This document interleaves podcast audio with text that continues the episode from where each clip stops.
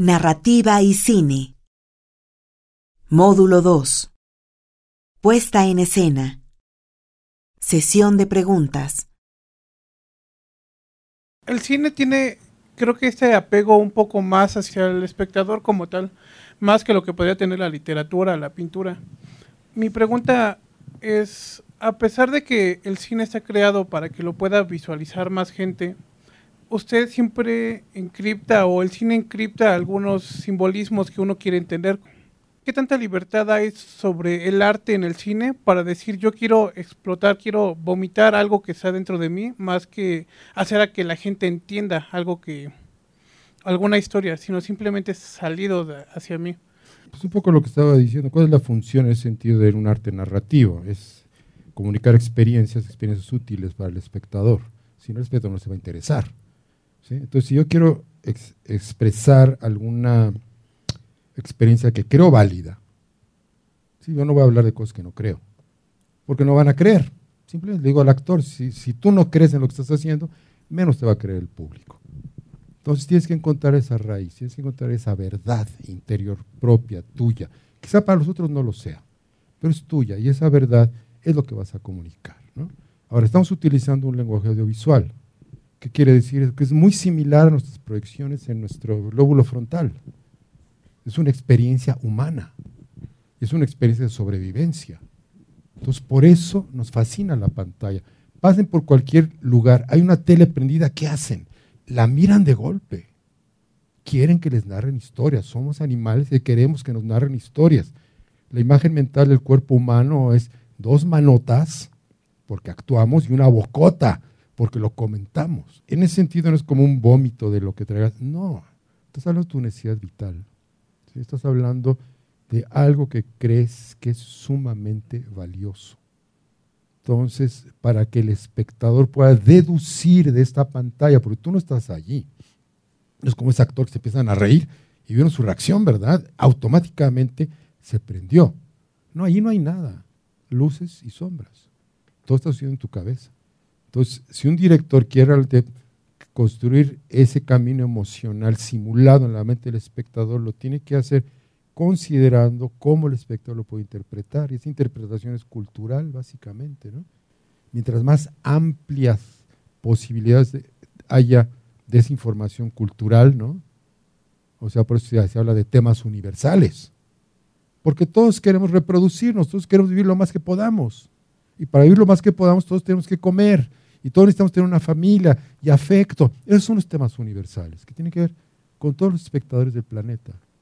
Entonces, en la medida que manejen ese, en esa temática, en la medida que pueda utilizar signos visuales que evoquen en el espectador esas alegorías que él entiende, voy a poder lograr que el espectador construya en su mente esas acciones y logre esas cosas.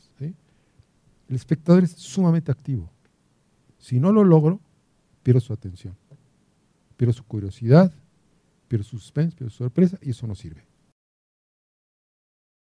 Estuvo hablando acerca de la coherencia narrativa, los pasos que hay que seguir eh, cronológicamente para contar una historia.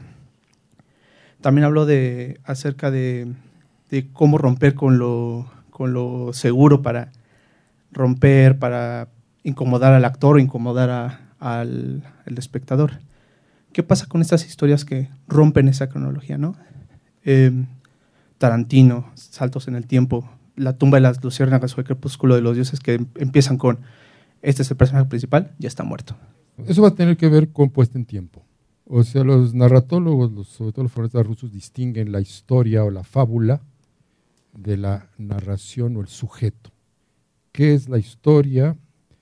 Es el mundo imaginario, el mundo ficticio, que tiene como nuestro mundo su cronología que va del presente hacia el futuro, que tiene su secuencia de acciones, que tiene sus espacios.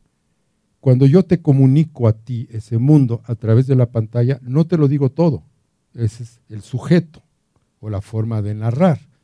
Yo puedo decidir, no te lo narro cronológicamente, ¿verdad? Puedo empezar por la mitad, in medium res, puedo empezar por el final, puedo mezclar imaginaciones del personaje junto con lo que el personaje vive.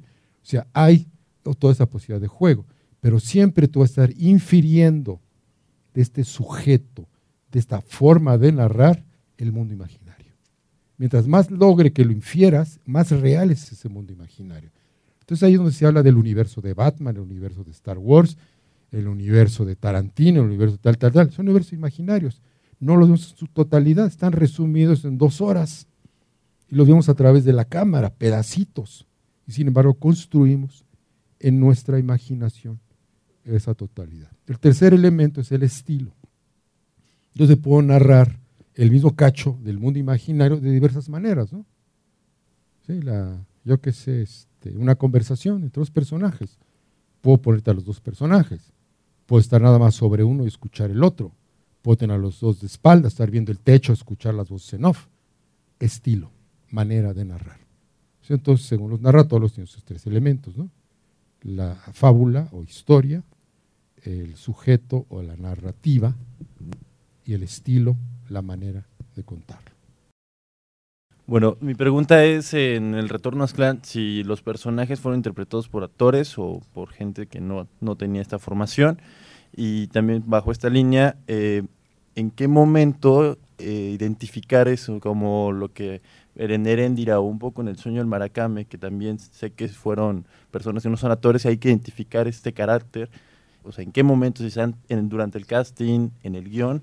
Bueno, a lo mejor para este me sirve el carácter, para este me sirve la identidad bueno, Retorno están todos son actores, incluso está Marcial Salinas, el, actúa como uno de los sacerdotes, ¿no? Depende de lo que quieras. Retorno a es, es toda una construcción, es un mundo totalmente ficticio. Nadie sabe cómo era ese mundo. Tenemos referencias del siglo XVI que no comprendemos porque no tenemos mentalidad del siglo XVI. Ah, les enseñó unas fotos de este, unos grabados de ese Debris, ¿verdad? Como veía el Templo Mayor, como veía a esos personajes. Entonces, en lugar de tratar de crear una ficción histórica, construí una realidad artificial. Y los actores son artificiales. Sus trabajos en el mundo del artificio. En este caso, pues estaba trabajando con una leyenda viva de indígenas en sus zonas arqueológicas yo creo que va a ser bastante ofensivo llevar una bola de actores ahí a representar a los purépechas y malabrar el idioma, ¿no? Entonces el material mismo te dice qué es lo que necesita. No es que tú digas, voy a hacer una película con los actores. ¿De qué? No, empezaste mal. Quiero hablar de esto, quiero narrar esto.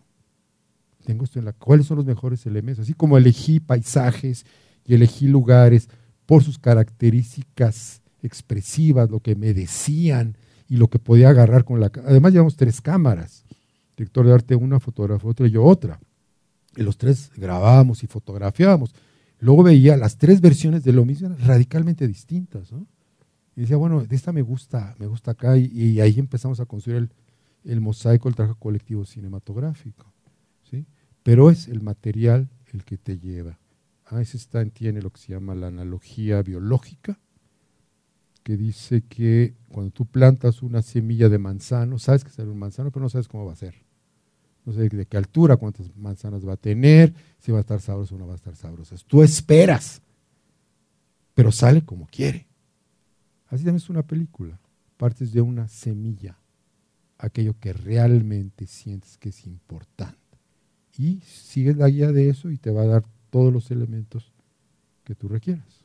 Y ese va a ser el paradigma para elegir actores no actores, para hacer un casting. El casting es súper importante porque es el material con el cual vas a construir, ¿no? No puedes equivocarte, quiero hacer una torre y pongo ladrillos de barro mal hechos en la base, ¿verdad? Se me cae la torre. ¿Sí? Es la misma, como la misma analogía. Bueno, después muchas gracias, nos vemos, espero que sea útil.